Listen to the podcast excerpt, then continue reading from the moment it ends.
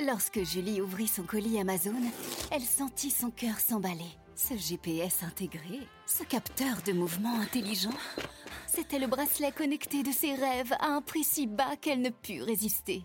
Ça mérite bien 5 étoiles. Des super produits et des super prix, découvrez nos super offres dès maintenant sur Amazon. Radio Classique. Et votre journée devient plus belle. Mardi 1er mars, 7h30 sur Radio Classique.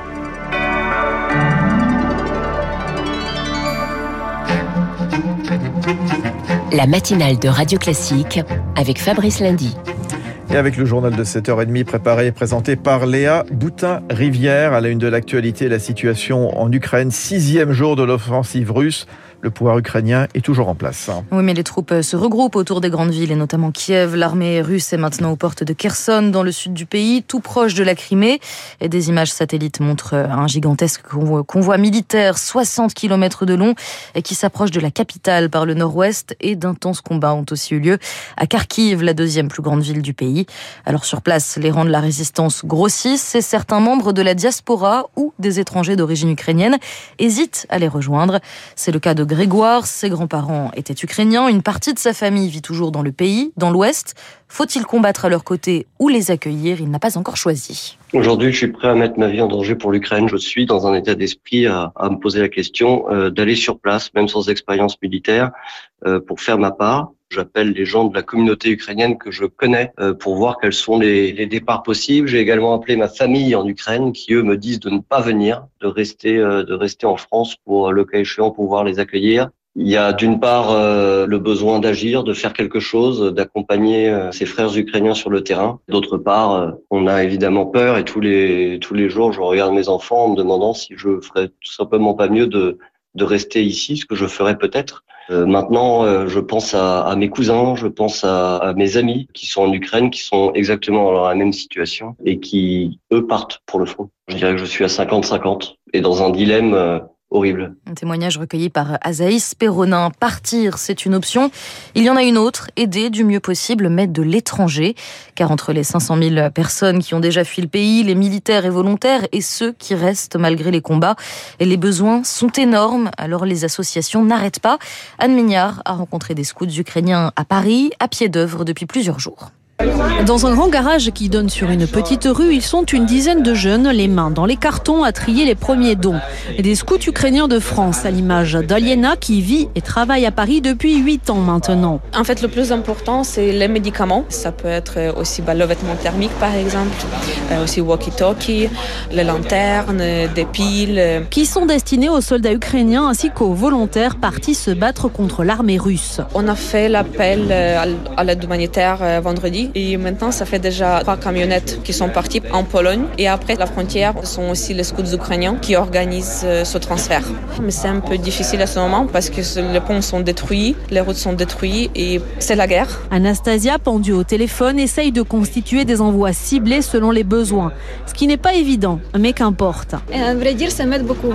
Parce que je fais quelque chose, peut-être mes parents ne vont pas recevoir cette aide, mais il y a d'autres gens qui vont le recevoir. Et malgré les bombes, malgré la guerre, ces scouts ne prévoient pas de baisser les bras. Bien au contraire, ils ont prévu de venir tous les après-midi cette semaine au local pour préparer de nouveaux envois.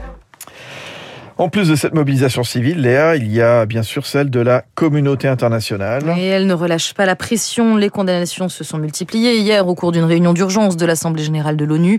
Et les soldats doivent retourner dans leur caserne, a martelé Antonio Guterres, le patron de l'organisation. Et multiplication des sanctions aussi. De nouveaux oligarques russes visés par le gel des avoirs européens, dont le porte-parole de Vladimir Poutine. Les importations de pétrole russe brut interdites au Canada. 12 diplomates expulsés par Washington pour espionnage et enfin l'annonce d'une enquête à venir de la part de la Cour pénale internationale pour crimes de guerre et crimes contre l'humanité. Et le milieu du sport, il est sur le pont aussi pour faire plier le Kremlin. Avec cette annonce retentissante, hier, la FIFA et l'UFA ont exclu la Russie de la Coupe du Monde qui se jouera cet été. Un événement qu'elle avait pourtant accueilli il y a quatre ans. Et les clubs russes sont quant à eux suspendus. Des mesures qui s'ajoutent à celles déjà mises en place ces derniers jours. L'annulation du Grand Prix de Sochi, le bannissement de l'hymne et du drapeau russe du Comité international olympique et le fait que plusieurs sportifs aient été déclarés persona non grata en Grande-Bretagne, en Norvège ou encore en Suède, et des sanctions qui pourraient avoir un vrai impact sur l'opinion russe. Lucas Aubin est spécialiste de la géopolitique de la Russie et du sport on va avoir d'une part ce sentiment d'isolement, de forteresse assiégée sur lequel Vladimir Poutine construit une partie de son pouvoir. Mais est-ce que le sport va le conforter? Pas sûr. Pourquoi? Parce qu'il y a un deuxième camp qui est en train de grossir en ce moment, qu'on voit notamment chez les sportifs russes, nombreux à s'exprimer dans les médias et les réseaux sociaux pour dire non à la guerre notamment, dit qu'en gros, si le monde du sport dans son ensemble nous exclut, ça donne raison à l'opposition russe qui, depuis des années, explique que le régime de Poutine est bien trop vertical, bien trop autoritaire, etc., etc. Et c'est dans ce contexte qu'en France, euh, Léa, se joue cette fois une autre bataille, celle de la présidentielle. Le premier tour est dans à peine plus de 40 jours et ce qu'il reste de campagne promet d'être euh, éclipsé par la guerre? Le président Emmanuel Macron, toujours pas officiellement candidat, a d'ailleurs annulé son premier meeting euh, prévu samedi à Marseille. Malgré tout, les candidats honorent les rendez-vous quasi incontournables comme le salon de l'agriculture. Demain, Marine Le Pen devrait s'y rendre. Hier, c'était Anne Hidalgo, Valérie Pécresse et Fabien Roussel. Alors qu'attend le monde agricole du prochain chef de l'État. Émilie Vallès a posé la question à des fermiers de Souvigny, dans le Loir-et-Cher, un département où 18% des exploitations ont disparu entre 2010 et 2020. Eh ben ça, c'est une cimentale. Voilà, ce petit volaille, il est né vers 7 heures. Emmanuel Caller, c'est éleveur de vaches, mais il fait aussi des semences et des légumes bio et pension pour chevaux.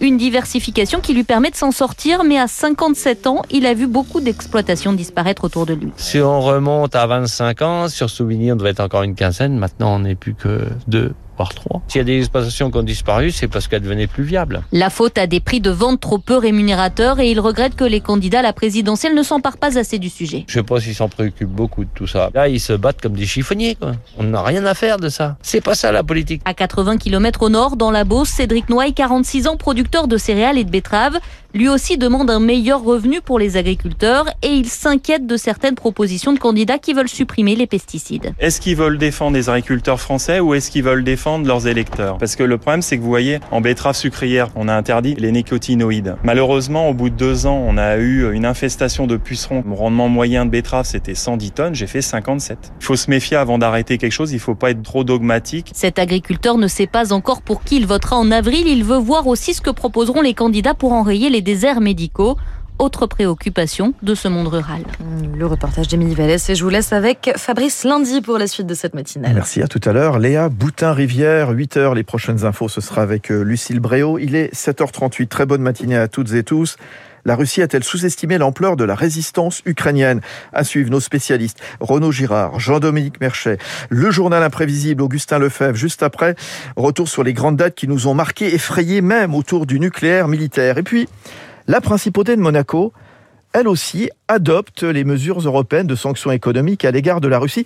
La principauté qui a des liens historiques avec Moscou, notamment par les ballets russes Diaghilev, établis euh, là-bas dans la principauté, sur le rocher, depuis le début du XXe siècle. Voici un extrait d'un des ballets les plus joués dans cette institution, le prélude à l'après-midi d'un faune de Debussy.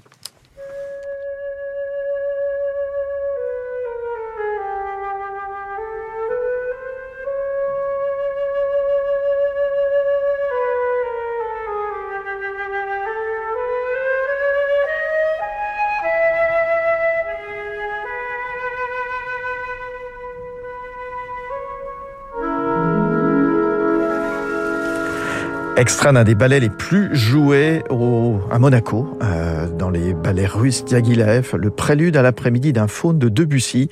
Il est 7h39 à suivre les spécialistes Renaud Girard.